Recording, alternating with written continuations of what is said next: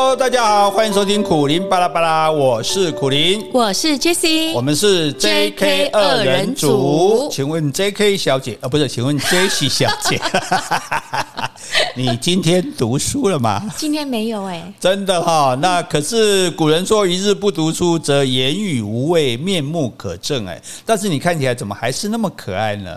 天生丽质吧？哦，天生丽质。呵呵好，这个大家很忙哈，不一定有时间读书，所以呢，哎，没关系，我们来替各位读书。我们的节目除了让大家开心之外呢，诶，也帮大家整理资资讯啊，也帮大家读书。今天就要帮各位读一本书啊，这本书是我今年今年快结束了哈，嗯，我今年读到觉得最好看的一本书，最好看，对，写的最好，而且写的真好，不只是这个叫做卖座，我觉得他应该又是又是叫好这样子，对，好，是哪国人写的？对，同情者书名叫做作者叫阮月清。姓阮，那应该是越南人。没错，就是越南人哈。所以，因为我们看过很多有关越战的书啊，或者电影，可是它都只有一个观点，就是美国的观点。没错，对。但是，那美国的观点是什么观点？因为通常我们台湾观点就是美国观点。那所以，请问你，对，请问你心目中的越战是怎么回事？好像就是美国去越南打，那、嗯、后来打输了就打谁呢？去越南打谁？越共嘛，打共产党。然后打，所以他美国去支持越南打共产党，对，结果打输了，越南就全部沦为共产党了，变成一个共产国家。哎，对，那。可是，我们再看讲一下哈，越战是一九五五年开始的哈，就是有一个伟大的文学家出生的那一年。那个文学家现在住高雄是吧？啊，真的吗？太巧了，而且好像也叫苦林是吗？太无耻。没了没了没了，好了，我只是这这样比较好记啊。哈，好，那一九五五年打到一九七五年，打了二十年。可是越战。像你刚刚，因为我们都是美国观点嘛，因为美国是老大，美国怎么说就怎么说，所以美国说他是诶民主自由的阵营对抗铁幕，对抗共产国家哦，去打的越战这样。可是越南，我们看越南人怎么讲？越南人说他越战又叫做越南抗美救国战争，救国抵抗美国，然后救我们越南自己。哎，可是美国不是就是帮他们打仗吗？打共产党吗？越南人可不见得这么想哈。好，然后他又叫做第二次越南战争。第二次？那第一次是打谁？嗯，我想法国。对，第一次，因为越南原来是法国的殖民地，所以那所以越南人很自豪哎，打败两大帝国，打败一个法国，打败一个美国。这不跟那个马共一样？那个马来西亚。马共没有打赢啊，是阿富汗。阿富汗。对对对对，搞错了，搞错了。我知道你在想什么。那。这重点就是说，好，那越南打败法国要独立的时候，那那个时候中国、苏联都已经变成共产国家了。那不是我们之前讲马共，不是在讲共产国家就对外输出吗？是对对外销嘛，对不对？所以呢，他就扶持帮助这个越南成立的，所以不叫北越南越，那时候叫做越南民主共和国。哦，还叫民主，还叫呃，很多共产国家叫民主的哈，所以他们也讲民主。可是我们开玩笑说，他们的民主不是人民做主，是他们做民人民的主人啊。是，对。好，那当然，美国既然跟苏联冷战要抢世界霸权，那你们支持共产主义，我当然就要反对共产主义嘛，对。所以他就在越南呢支持了一个政权，叫做越南共和国。哎，好，这个是民主阵营这边的，虽然他名字没有叫民主哦，啊，但是有叫民主那边的是共产的哈，嗯，所以他们差别就是一个民主共和国，一个是共和国，所以他们并并没有叫说我叫北越，我叫南越，对，北越南越是我们自己，对，是我们自己把人家叫的，人家不会，就像我们叫南韩，韩国人会生气的。是吗？韩国就我大韩民国，你叫我们南韩啊？那北韩呢？叫朝鲜啊？对啊，嗯、朝鲜共和国。所以他们，而且他们也希望自己国家能统一。他们没有说，哎，我要自己独立的。他们是，他们跟我们不一样，他们是希望能够统一的。这样，只是现在还是因为制度的不同在对立这样啊。所以南越跟北越并不是两个国家，其实是越南这个国家有了两个政权，一个政权是原来的政权，是共产党的政权，后来一个政权是美国支持的这个。哎，所谓的越南共和国，这个南越的这个政权，嗯，那这个这个问题就是说，这个南越，所以讲的比较难听一点，它其实就是美国的傀儡，哦，因因为这个政府并不好，这个政府哈，阮文绍这个政府哈，他贪污腐败。然后集权专制，哎，所以其实跟当年一九四九年的国民党差不多了，就差不多烂的。但是美国是你不要以为美国什么坚守民主自由，美国重点说我你敌人的敌人就是朋友嘛，我既然要反共，那你再烂我也支持你，因为支持你才有办法对付那个共产党啊，对，所以是在这样心态下，那美国就出兵到人家越南去打仗，对。那请问一下，阮文绍是美国扶植起来的呢？对对对对，就是他扶植起来的哈。那所以这个好，那你出兵到这边去帮助所谓的你认为的越南人要抵抗共产党，可对越南人来讲，诶，我好好一个国家，你美国跑进来干嘛？嗯，我要接受共产党或者我要接受什么党，那是我的自由，是我的事啊。对啊，我的政府是，那你凭什么来干预啊？所以这一点来讲，其实。你看，美国一直在越南也好，韩国也好，伊拉克也好，阿富汗也一直在跑进人家国家管人家的事情，这样啊。所以我们现在为什么要讲这本书？就这是另外一个观点，越南人怎么看越南战争啊？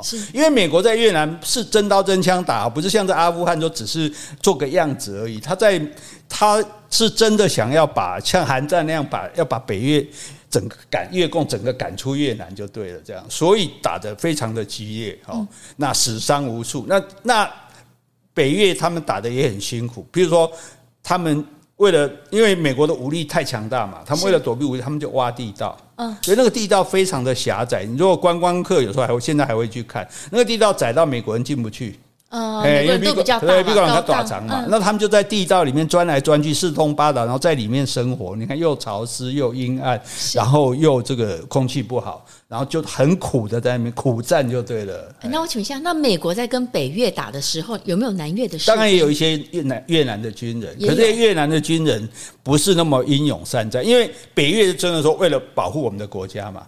啊！可是越南的南越的军人会觉得说，嗯啊啊，我越南人干嘛要替美国打仗？对啊，我也没有那么反共产，所以他没有觉得是替自己要打倒。因为因为那时候他们共产党一开始就像中国一样，大家并不觉得共产党不好。你看中国人是不是？对，中国是不是也都接受共产党？后来才后悔啊！因为该共产党开始修理他们的时候，杀害他们的时候，他才后悔。可是原来当初一开始的共产党都是充满理想的，所以越南人也不觉得说，重点是。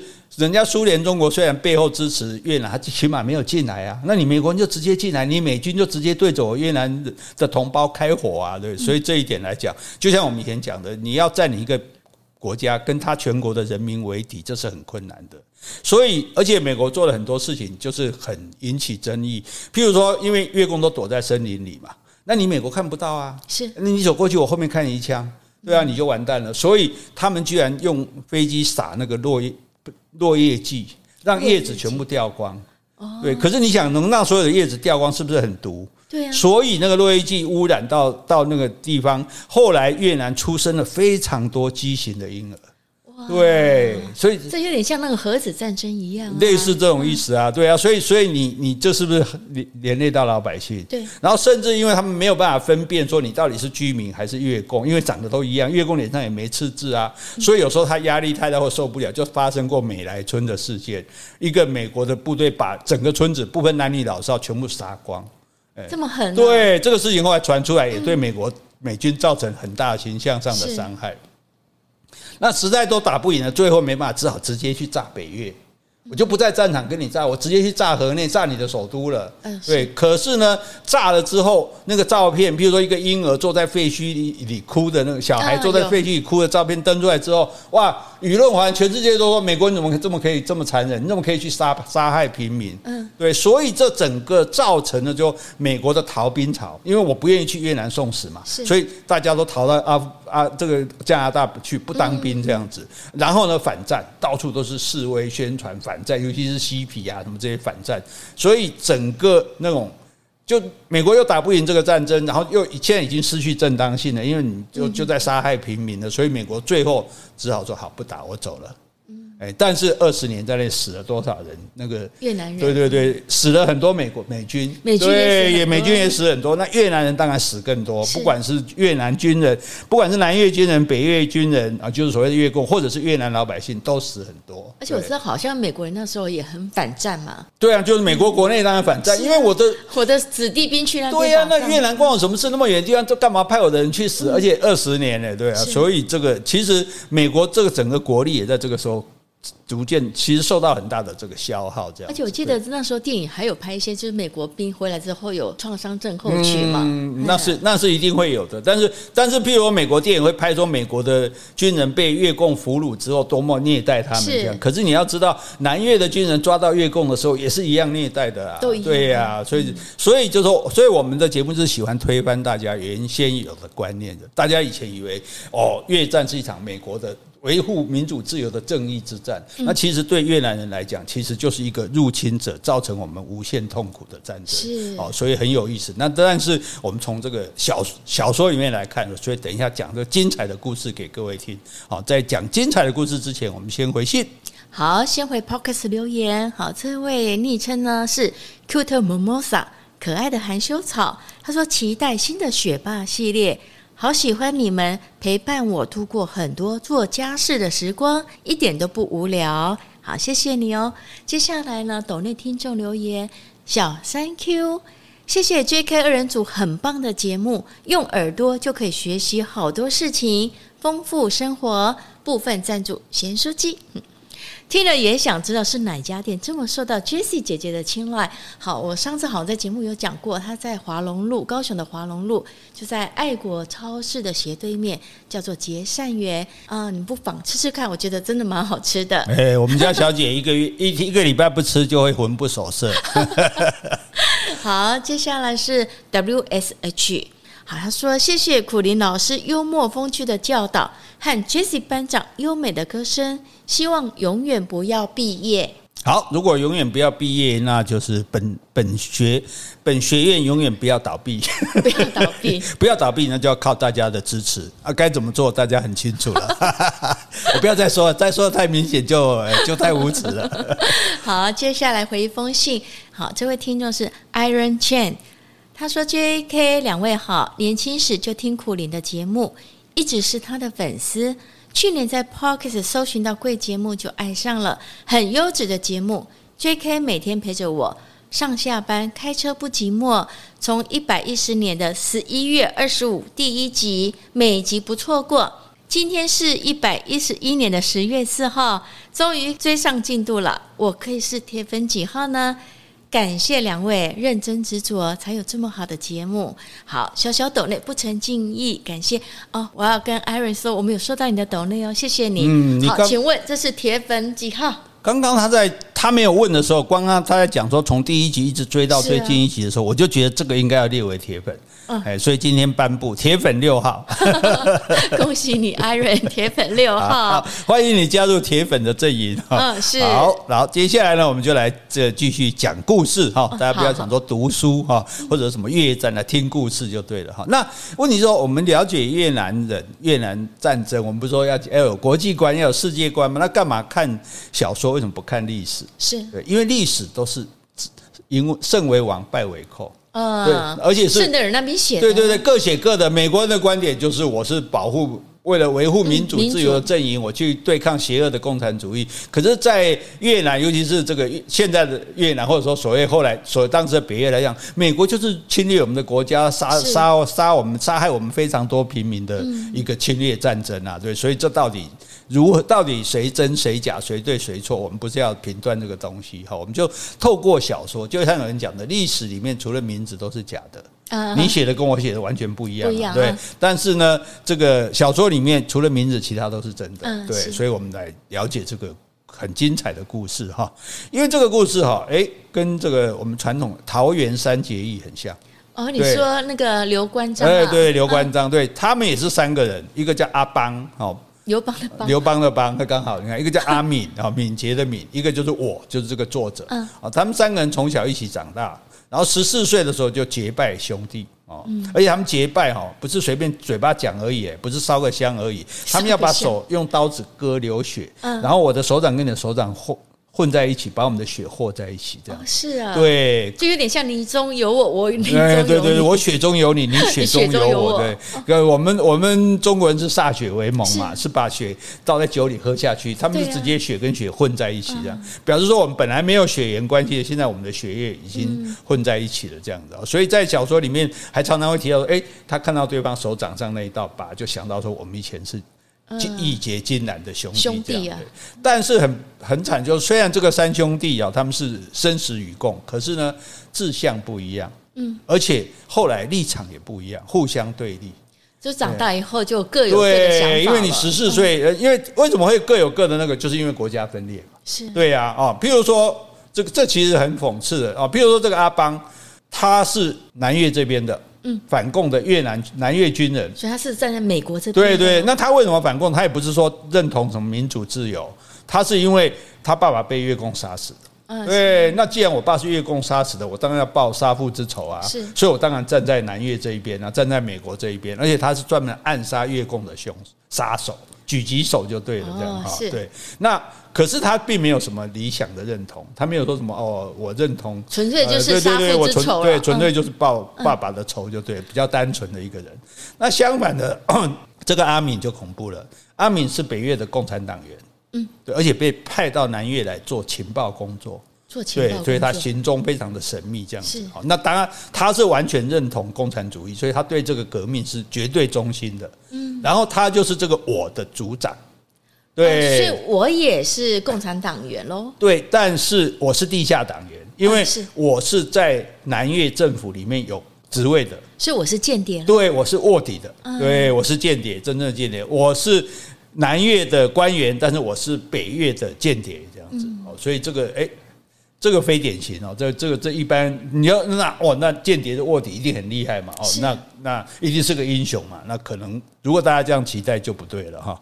好，那这个所以这个我就变成说，哎，我又是南越的，又是北越的，嗯，我又是自由民主这一边的，又是共产主义这一边的哦。然后他本身还有一个很模糊的身身份，就是说他的妈妈是越南人，那被法国神父强暴出生的。法国神父强暴妈妈？呃，因为法国以前殖民地啊。可是神父哎，神神父做的坏事还少了吗？在世界各地，对不对？那当然这是个小说，但是也不可也不是说不可能有这样的例子。对，好，那所以他就很可怜，因为他就是混血儿嘛。嗯，那混血比较难听的讲法是什么？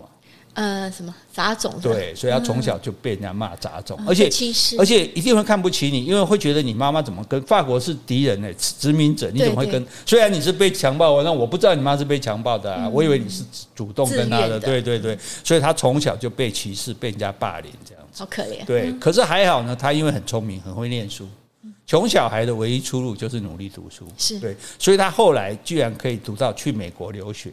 公费留学这样子，对对对对，好，那去留学之后，他就学会美国人的文化，嗯，跟思考的模式这样子，好，然后就是因为他就完全融入美国了嘛，而且他讲的这个英文是跟美国人讲的一样的，不是会有口口音的那种，啊，所以他已经变成一个几乎是像一个美国人这样的，嗯，好，然后他就回国了，回过来当然是帮这个越南的政府服务嘛。啊，帮！可是你不是说他是被北越吸收？哦，不是不是，那时候是他那个时候是呃得到美国的奖学金，不是政府的，是的那个对。那回国来，当然你就选一边啊，嗯，对吧？你当然也可以去北越啊，是。可是你现在北越在跟美国对抗，你会去哪一边？嗯，你当然对啊，你去南越嘛，对，去南越，去南越政府里面做事情。可是事实上，我是认同北越的，所以我替北越当间谍。嗯，而且他当到南越国家警察总长将军。哦，他是的水户哦，水户当水户，他不可能当当将军，可是当水户，可是我就知道将军每天在干嘛啦，嗯，就可以透露很多的机密，哎，而且他是先进入南越政府之后，才被北越共产党吸收，对，就这个阿邦来，这个阿阿敏来找他嘛，说，哎，我们这个来认同我们这个哈，然后他就把很多南越的军事机密报给这个共产党。报给越共这样子啊，就像当年国民党也很多共产党的间谍嘛，在在身边，所以国民党到了台湾都还紧张兮兮的到处抓匪谍，也是因为尝过这个教训的，对，什么保密防谍，对对对对，好，那而且有时候你还要设法去帮助被捕的越共间谍，比如越共间谍被南越抓到，那当然会寻求啊，会什么的，那你还要想办法帮他，可是又不能帮的太明显，被发现你的身份，对，所以他其中就讲到说。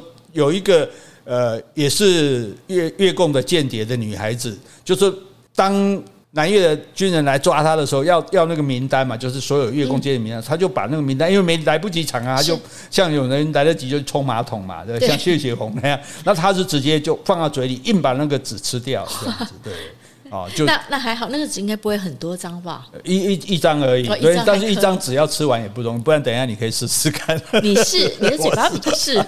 好好，那所以所以这个男主角他并不是一个英雄。对他，他好像是正义的，又又又不是正义的啊，好像是这个民主阵营这边的，又好像是共产阵营那一边的，哈，黑白难分，正邪混杂。你不是说他是北越的间谍吗？所以他的思想应该还是在……问题是他在美国受过教育，他其实受美国的影响很深。那他为什么又会赞成北越的思想？那所以就国家主义嘛。就因为我毕竟是越南人，所以就说其实间谍或者卧底哈，包括那种情案的卧底，他通常都会人格分裂。对，因为因为你你要站在这边，要站在，譬如我我我卧底在黑道，我就要跟黑道，我也要做坏事啊。是，对我做坏事我会内疚啊，我说说不定我还得杀人都不一定。对我又内疚，可是另外一面我又为说，诶，我帮了警察这边，我帮社会维持正义啊，帮人民，所以他心态里面一方面有这种帮助自己的组织或者自己的理想而自满，一方面又会为不得不做的坏事而内疚，我都觉得这个做间谍真的做久一定会人格人格分裂。好，那南越后来就败了嘛，败的时候就逃嘛。最有名就是那个美国大使馆上的直升机有没有把大家载走啊？大家拼命的想办法要逃走，因为这时候你就像这个阿富汗。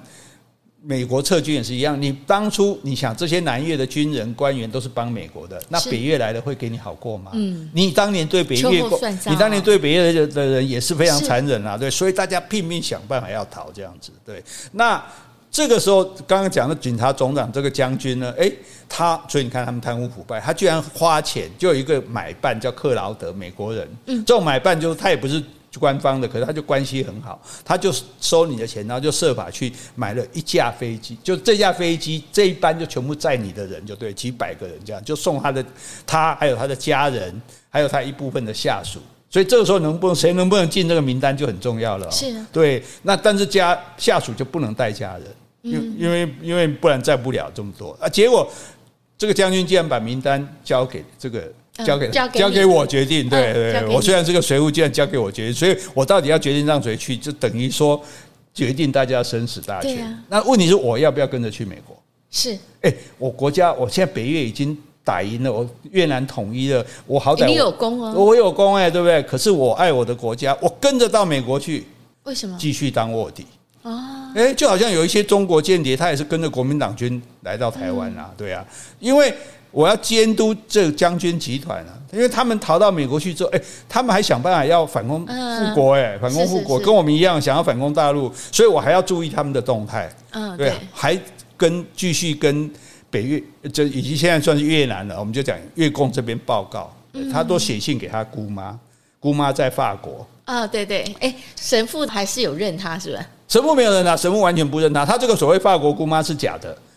只是用来掩护他，因为越南跟法国比较有有联络嘛，他写进去的话给姑妈，就写一些有关没关的事。我在这里干嘛？念书啊，呃，或者说我在这边过得很好啊，什么？但是用里面用隐形墨水啊，写真正通讯，说将军最近又在干嘛？然后他们又又做什么事情？而且这姑妈也不是真的姑妈，那当然不是真的姑妈，就是假设有这样一个人，这样才不会被怀疑。好，然后报告这个将军还有其他，因为很多越南人逃到美国去。嗯，报报告他们的动态这样子，对，哎，那这个也很危险啊，对，因为你你做卧底的很危险，就是说，哎，譬如说某个事情怎么走漏了，走漏了，那就会被怀疑是你嘛，是，那你为了洗刷你的清白怎么办？你就赖给别人。啊，你要对，你就说应该是他，应该是他，因为只有他知道这样，那将军比较将军比较相信啊，将军说，那你把他干掉，嗯，所以他两次亲自干掉这个。嗯，冤枉被冤枉的人的的人，对对对，杀了杀了两个人这样子哈，所以他虽然也有跟啊，比如说美国的女同事交往，可是人家也看不起他，基本上美国人就看不起，因为觉得你们越南人都是难民啊，逃难来的啊，对啊，所以所以越南人其实很可怜，他们那时候为了逃难，很多就坐船出海，有一半人都死在海上，然后其他人沦落到东南亚各国，甚至有些能够逃到，比如坐到飞机逃到美国来的，也是很苦啊。因为你你没有很惨啊，你什么都没有，在那边生活过得都很苦，所以人家也看不上他，只是要他的肉体而已。对，要谁的肉体？要要这个我的肉体啊，因为我毕竟是年轻，我年轻啊，算长得就是混血，对对，长得还不混血应该长得还不错。这样，那问题是说他自己亲自动动手杀害了两个无辜的同同事，应该算同事，那时候应该已经不诶算同事，对对对，将军的手下呀，所以对他来讲也是一个良心的负担啊，对。好，因你而死啊！对，那为了谋，为了要谋生啊，我也要多赚点钱啊。结果呢，有一个很有名的大导演就要拍一部越战的电影，哦，找我去做技术指导，因为我才懂越南人的状况嘛。嗯，好，刚好就是可能透过关系那。拍当然不能去越南拍啊，就去菲律宾拍。是对，那菲律宾拍那就需要有一些越共的角色啊。嗯，那越共的角色就是因为越南人也有很多难民是逃到菲律宾去，是就从菲律宾的难民营里面找这些南越的难民啊，或者南越的军人，过去的军人逃到这边来饰演这样扮演越共。对，那我除了想要钱之外，我更希望是说电影描写的不是美国人眼中的越战。而是越南人眼中也希望能够公平，因为这电影是要给全世界看。但是拍的导演是美国人吗？对对，是美国人啊，美国的名导。对，所以他就想办法说，比如说他们本来难民都没有叫要要叫越南人演的，他觉得亚洲人反正都一样啊，啊，他就会去争取说一定要用越南人演，因为越南人走路、讲话什么都姿势不一样，越南人人家一看就会知道这样，所以就就找越南难民来演，然后。一天只有一美金的酬劳，临时演员，对，可是大家还抢着要，是，因为大家都很穷啊，没有钱啊。你在在菲律宾，你你也没办法维生啊，对。那在跟难民接触的这段时间，我就不断的对自己的革命理想开始怀疑，嗯，对我开始怀疑共产党，因为我们不是要解救同胞吗？那为什么我们来的时候同胞要逃走呢？嗯，对，为什么那么多人要逃走呢？对不对？有一半人死在船上丧命了，这样，对，对啊，所以就开始有这。我我我们国家怎么回事？照理讲，我们就像新中国一样，新越南一定是大家安居乐业啊。为什么那么多人临死也要逃跑呢？对，好，所以他他就一直在找导演的麻烦，就让导演不要把越共描写的太残暴啊，不要把越南人描写的太太蠢啊，这样子。对，那一直找导演麻烦。那导演因为也没办法，因为他毕竟是电影公司请来的技术顾问，也哦只好偶尔跟他妥协。最后呢，还。拍最后一场戏的时候，差点把他炸死。啊，对，因为他们拍戏也要用很多炸药，是，对，所以他有点怀疑那导演是故意的，但是不晓得。你意见太多了。好，那最后电影上演了，他就去看嘛。看了之后，他觉得说，反正他也尽力了，虽然没有说真的对越南人比较非常公平，但最起码哦不不太过分这样子。对，可是问题就是他看了电影，电影一直演完就开始。放工作人员的字幕嘛，是，他就一直看，想说哇，什么连感谢村长、感谢什么政府、感谢菲律宾的议员都完，最到最后没有他的名字啊。他不是技术指导吗？对，可是就导演对付他，导演的不爽他，对，不爽他嘛，就故意不放你的名字。就你以为你对这电影有多大贡献？你意见太多。对，你以为你有多大贡献？没有哦，所以对他来讲，这是一个很大的挫折，这样子哈。那。所以世界还是终究只有用美国人的眼睛在看越战啊。那美国人眼中呢，越南南越就是扶不起的阿斗，是对不对？怎么我怎么支持你，给你那么多钱，那么多弹药，你都打不赢。那北越呢，你就是残忍的野蛮人。嗯，就是美国的观点就是这样嘛。对。那电影拍完了好几个月，他最后回去美国了。哎，发现将军在干嘛？他派第一批人要回越南去。哦。要打回去，跟跟当年一样。哎，当年蒋介石也是有派人要打回去啊，对，好，然后呢，当然没办法直接进越南，就泰国跟越南边境的基地，就是将军要派一批人从泰国回去越南，啊，要反攻反攻越南就对了，要复复国了，要恢复他们的这个越南越南共和国就对了。那这个将军也很好笑，那因为他们越南人到那时候还没有越南人到美国，所以他们那时候唯一能够安慰他们的乡愁的就是去吃中国餐厅。至少比较接近嘛，对。后来慢慢的就有人越南餐厅、越南的小吃，那将军就说小吃不过瘾，他就来开一家越南餐馆。那这样，这个将军呢？对对对，将军开餐馆，那大家越南人当然都来吃，也就凝聚同胞的力量。而且将军呢，他也跟美国的议员勾结，因为这些越南人后来也是有投票权的哦，所以这些议员就会说哦，我支持越南人的越南社团的活动啊什么的，然后又借着这个社团来募款，募了款干嘛？号召大家反攻复国，我们要打回去。那这些越南人是当初坐飞机来的吗？坐飞机逃，对啊，坐飞机就是就比较有权势、呃，比较比较有机会被被被接出来的这样子，大部分或者说美国也带了一些出来。那问题就是说，你想现在整个越南已经，你当年南美国支持南越打北越都打不过，现在整个越南已经统一了，是啊，你你你还要你打得赢吗？所以基本上是去送死而已啊。嗯，对。那问题就是阿邦也要回去，阿邦阿邦那个。越以前那个越南军人，就是杀父之仇那个，他当然他他就他就那时候他有逃出来，对他有逃出来，但他是一个很简单的人，他就是说我我要我要回去报仇，继续打这样子。那他跟阿邦是结拜兄弟，他知道说打不赢的去送死，所以他要说服这个阿邦留下来。对，但是阿邦就不管，阿邦说不行，我一定要回去，我我我我我还是要继续这个奋斗。那我呢，就为了要，因为我们当时结大家结拜的时候说要互相保护对方嘛，是，所以我为了要信守对保护阿邦的誓言，就请求将军说，我跟他一起回去。啊，哎，所以很多人就说，哇，你了不起，英勇爱国。可是你们两个回去的话，那时候有军队可以配合你们吗？哎，就是不止两个，还有一些人就是退，这譬如说他们还这边受训哦，还有一些就是找当初譬如越南军人，当当初的退，就是当初的越南军人在这在受训，然后买武器，然后就回到这个真的坐飞机就到泰国去，泰国跟越南的边境那边去。然后呢，之前跟不讲一个买办克劳德嘛，是克劳德又在那边了，哎，在哪里？在泰国泰国那边，对对对，然后帮他们提供物资。对，哎，所以这买办呢，怎么样他都有办法赚钱。所以他们想要从边境打回去吗？对对对，先从边境先占一个地方，慢慢打回去嘛。是。可是呢，风声走漏，还没还没行动就被人家埋伏攻伏击了。嗯。然后我跟这个阿邦就都被抓了。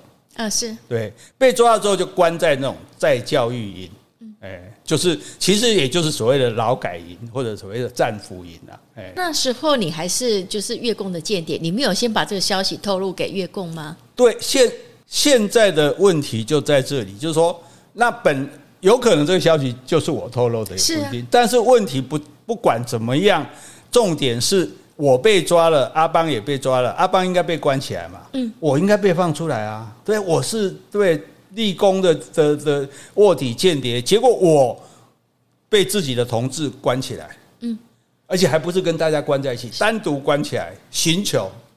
啊，叫他写自白书，叫你写自白书，对，叫我写自白书，对对对，那这这个我太惨了，所以我都会讲成你。这个，因为你知道寻求，譬如说有一种水刑，是。很可怕。现在美国也在用水刑，所以才被国际上也有一些谴责，就是把你人像猪那样倒吊起来，在你脸上盖个毛巾，然后往毛巾上倒水，是，所以你就会不断的鼻子呛水进去，好像就溺死的那种感觉。但一般来讲，这种刑受了这种刑，你没有什么会不招的了。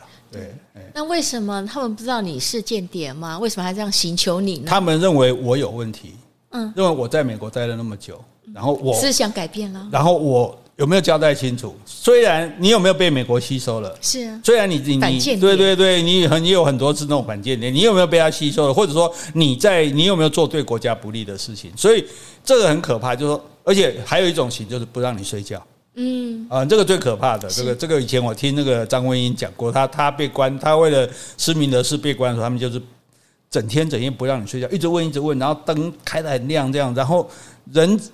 到后来不睡觉，你人会崩溃，你会精神耗弱。他到后来，你只要说你叫我招什么，我就招你，即使招了会死刑，我也会招。你就让我睡一下就好。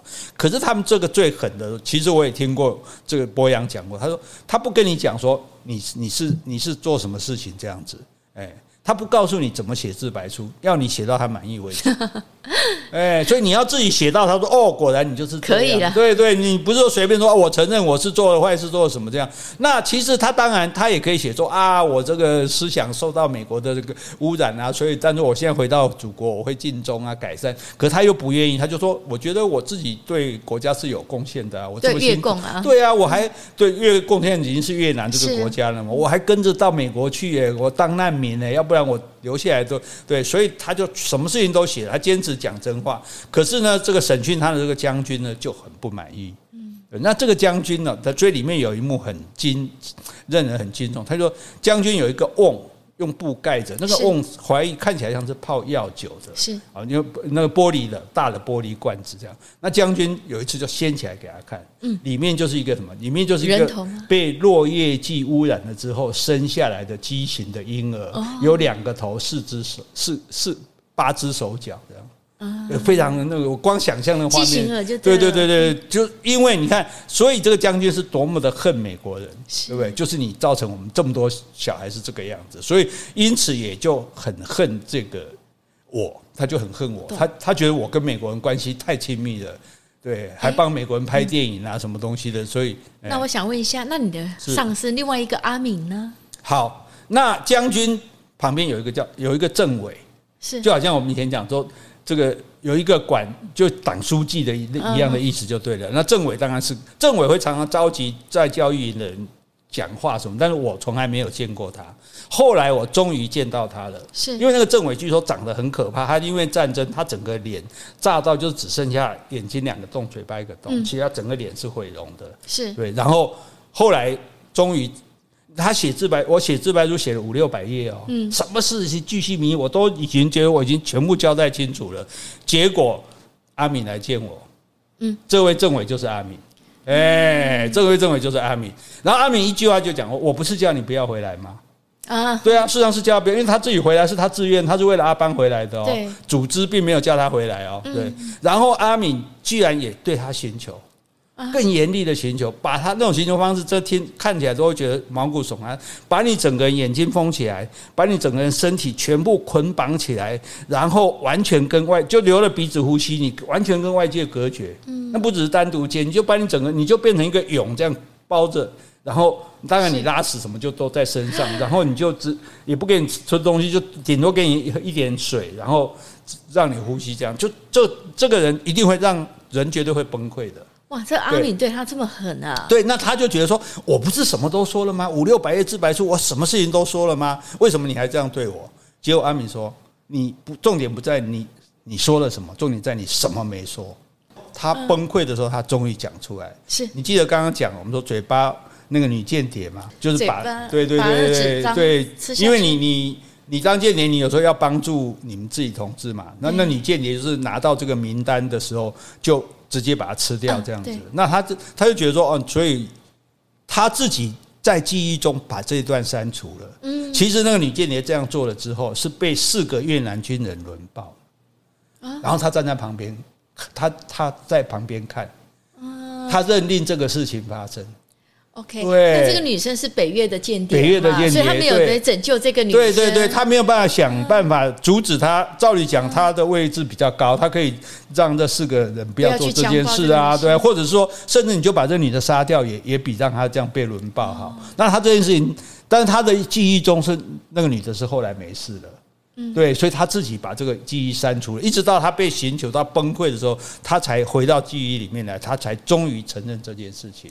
嗯，对是。然后阿敏还说：“这个女生是我女朋友吗？”没有，没有，不是。阿敏还说：“所以你有对不起国家的地方。嗯，你不要以为你，有阻止，对你不要以为你对国家忠心耿耿，你让我们的同志发生认这种事情，这是这是你是非常不。当然，在他被刑求的过程中，他有一个更大的痛苦是，除了将军，除了政委，还常常会有两个人在旁边看。”嗯，就是当年他杀死的那两个人。我们说他不得已为了对出卖，为了就将军开始怀疑他嘛，他就只好出卖别的无辜的人。那所以他心灵上也有那种良心的折磨。对，好，那这个时候他才终于就自己等于说他就承认这件事情，确实有这件事情。这样好，那阿敏其实不愧是他的兄弟。阿敏不是要虐待他，阿敏只是要让他知道说。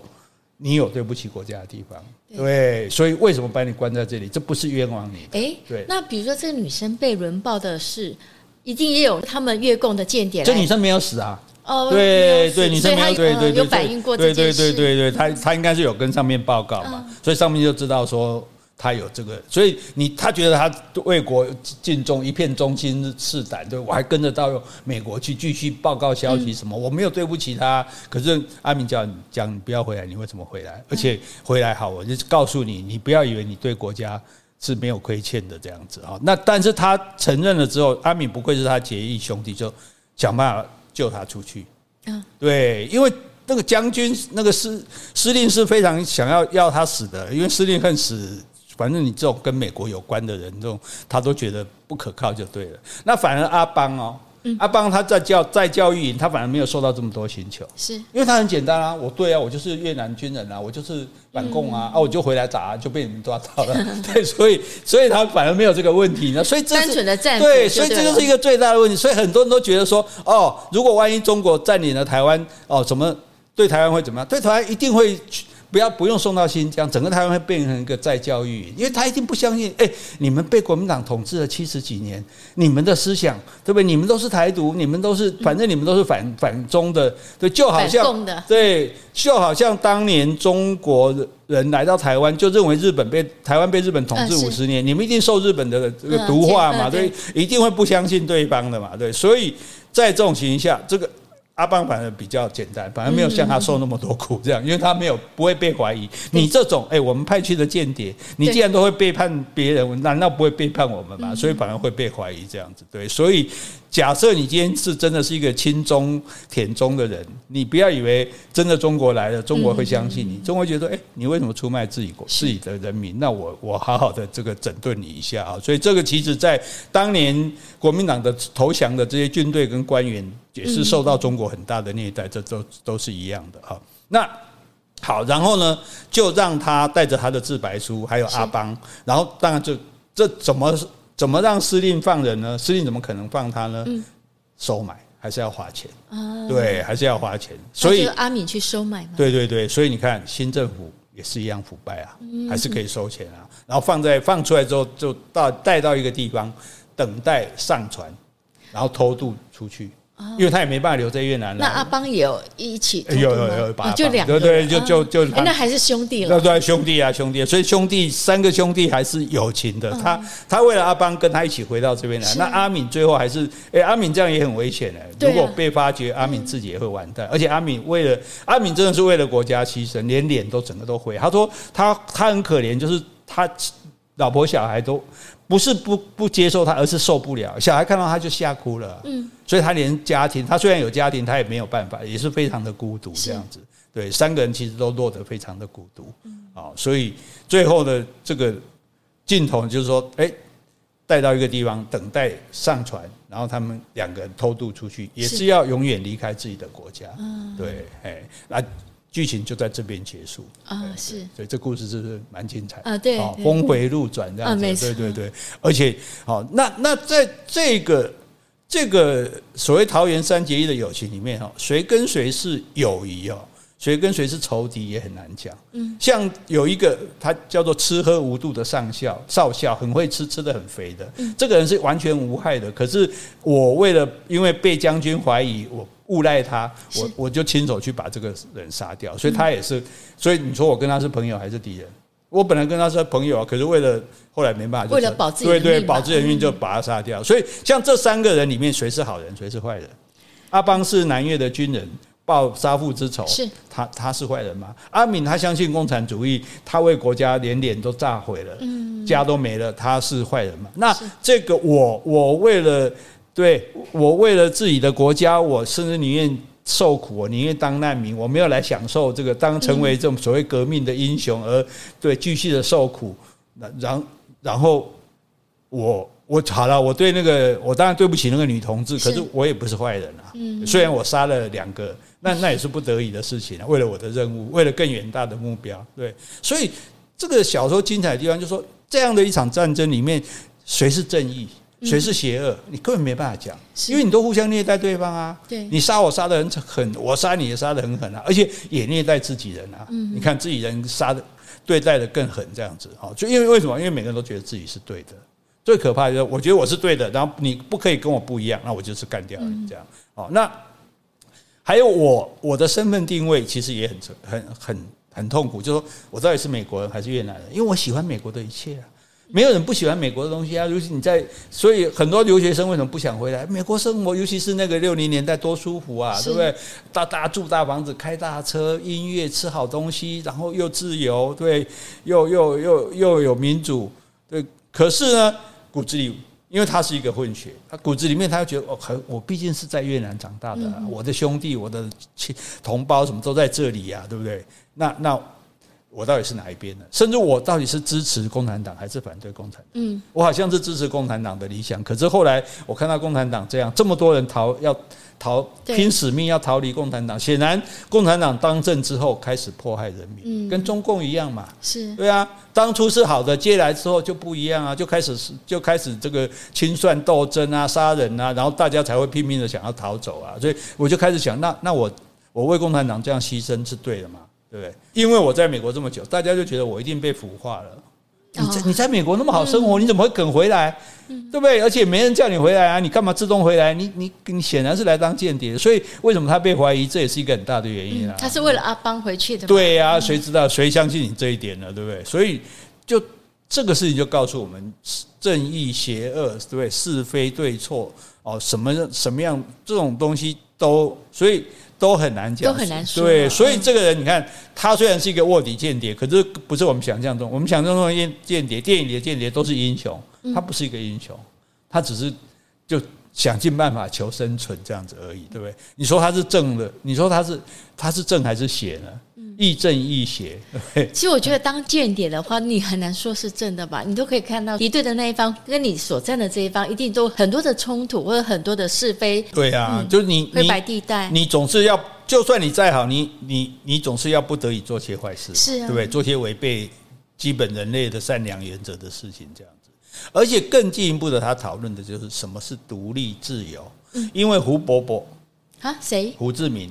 然后他们都叫胡伯伯，很亲很亲近的称呼。胡北北说：“没有什么可以阻止独立跟自由。嗯，所有的这个越南共产党、越共越共，就是用这样的理想，用这样的热情支持，为了争取我们国家的独立跟自由，所以我们要跟侵略者法国人干到底，我们要跟侵略者美国人干到底。对，哦，那可是。”我在被我自己的共产党同志寻求的时候，是我才恍然大悟。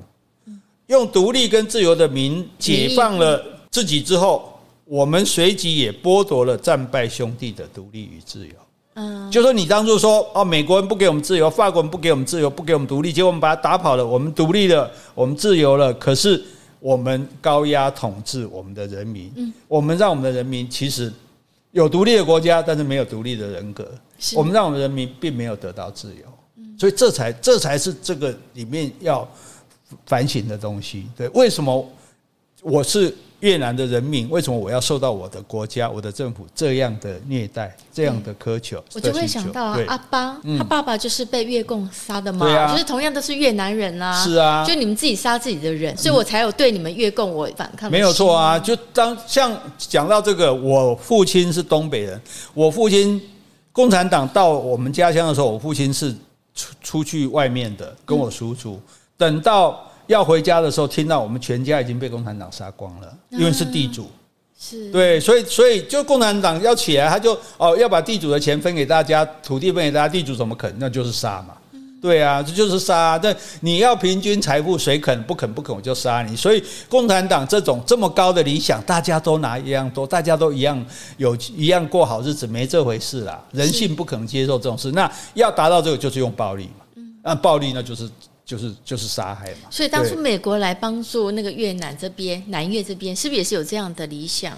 当然，美国是说希望把共产主义赶出去。问题在于说。你你进入人家的国家了，美国现在学比较乖，比如在乌克兰，我支援你武器，但是你们自己打，你们自己决定。如果你乌克兰决定要投降，我也没话说。至少不是美国人自己动手来杀害越南人嘛。不管你杀到哪一个越南人，好，就是说，如果要接受共产主义，那也是他们的选择。因为那个时候你并没有预见共产主义的坏哦。你你不是说你说哦，共产主义之后一定会对你们很坏。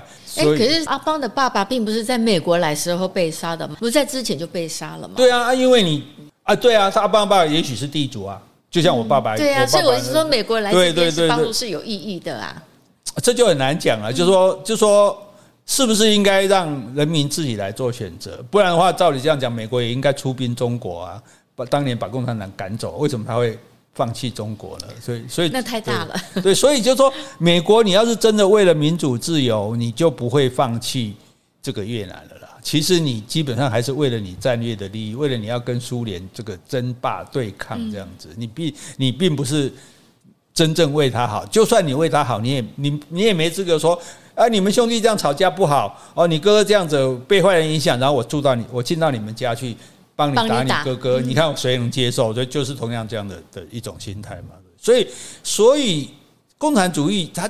他这个求平等，他的过度的理想主义，只有用暴力才能够完成，所以他会有非常多的暴力。那除了刚开始串起的时候，因为他要去斗争这些地主啊、财阀来吸引人民的贫苦人民的支持，但等到他当政之后，你要强迫大家平均分配财富，你还是要使用暴力，所以。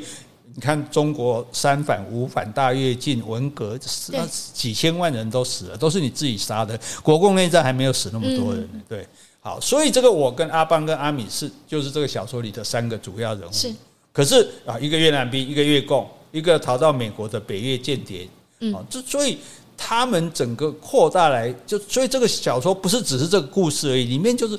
让我们去思考、去探讨很多这样的东西，对越战啊，对友谊、对正义、对英雄、对独立和自由、对革命的认知，我们都重新要去去想、去思考。所以他为什么非常打动我？因为你知道，同情者，同情的意思哦，同情不是我可怜你，叫我同情你哦，同情你要当做我们说我们有同理心，对，对我跟你。了解一样的道理，我们有同情心，我跟你有一样的感情，我感同身受啊！你受的这种苦，你看多少越南人在这场战争中死亡，然后生下畸形的小孩，多少越南人又这样逃离到海外去，这样那种孤苦无依，对，问那一切都是都是怎么来的？为什么会这个样子？对，所以我觉得这是这个东西就不止说越战跟我们有没有关系的，对，而是说我们要去思考的，就是我们我们。因为同情者这个名词最早是共产党在吸收党员时候用的，说我们要同情，我们要跟受苦的人民一样站在一起，站在一起，我们跟他一样的感情，我们要体会到他们的痛苦，所以我们要支持他这样子。可是这里作者讲的同情者是，我们要有这样的情，我们要去感受那一些所有的受苦的、被杀害的、受伤害的这一些人，他们中间的苦。所以他最后小说的结语就是，我们要我们会活下去。嗯，因为活下去就是胜利，活下去就是希望，是对啊，所以他也没有给你一个答案。但是呢，你自己你就要成为看完这种书，你就成为一个同情者。我要想到哦，人性是这样的，战争是这样的，然后哦，活下去。为了活下去，又要怎么样的努力，怎么样奋斗？所以这个小说真的很好看，想不想看？想想看哈，要借给你。好啊，电子书可以相借的。哎，我租给你好了，一天赚多少？随便你。哎呦，以前租我的书还不少了。哎呦，真的哈，开始算账了哈，没事没事没事。哎，夫妻嘛，对不对？还分什么你我呢？哎呀，是谁先说的？是是是是。哎，这个好，我们这一本书哈，阮月清所写的《同情者》哈，大家可以在书店买到，也可以用电子书购买来看，我真的觉得哎非常值得看。即使你已经听过我讲过剧情了，这跟影电影的暴雷不一样，因为里面很多的描写、很多的细节、很多文字的运用，心情矛盾。你我可能你也看啊，给给给给波陪啊，给波景啊，甚至看到热泪盈眶。好，所以郑重推荐，好东西要跟好朋友分享。各位好朋友，请来读这本书《阮月清的同情者》。好，我们今天就讲这里。好，今天我们如果有讲错的地方，请你多多指正。如果我们讲的不够的，也欢迎你来补充。另外，有什么问题或说什么话想对我们说的，那就请你在 Apple Podcast 留言，或是寄信到我们的信箱。今天也会把这个同情者放到我们的简介，如果有兴趣的听众们，也可以去看一下。好，你可以给我们精神的鼓励，也可以给我们实质的赞助哦。谢谢，拜拜，拜拜。